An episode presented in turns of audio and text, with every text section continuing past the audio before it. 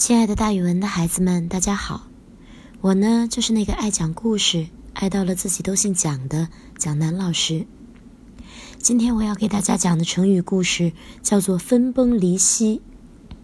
崩是倒塌的意思，析是分开的意思。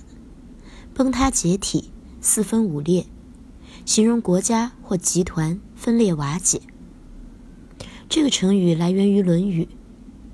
春秋时。鲁国的大夫季康子住在费邑，也就是今天山东的费县。他虽然名位是卿大夫，但权力极大，甚至超出当时的鲁国国君鲁哀公。季康子为了进一步扩大和巩固自己的统治权力，就想攻打附近的一个小国，并且把它吞并。孔子的学生冉有和子路，当时都是季康子的谋臣。他们俩觉得很难劝阻住季康子，于是向孔子求教。孔子却怀疑这是冉有的主意。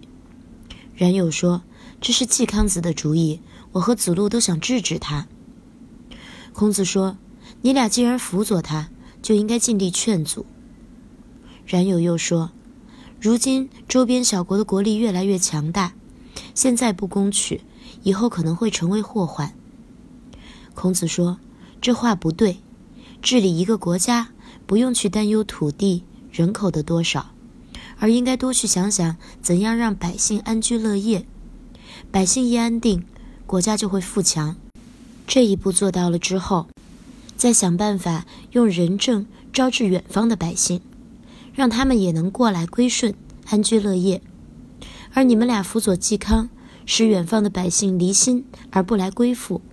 人民有一心而不和，国家分裂而不能集中，在自己的国家还处于分崩离析的状态的时候，就想去讨伐别的国家，我恐怕他的麻烦不在别的国家，而在自己的萧墙之内。萧墙的意思是国君宫门前的照壁，孔子的意思是季康子的麻烦在内部而不在外面。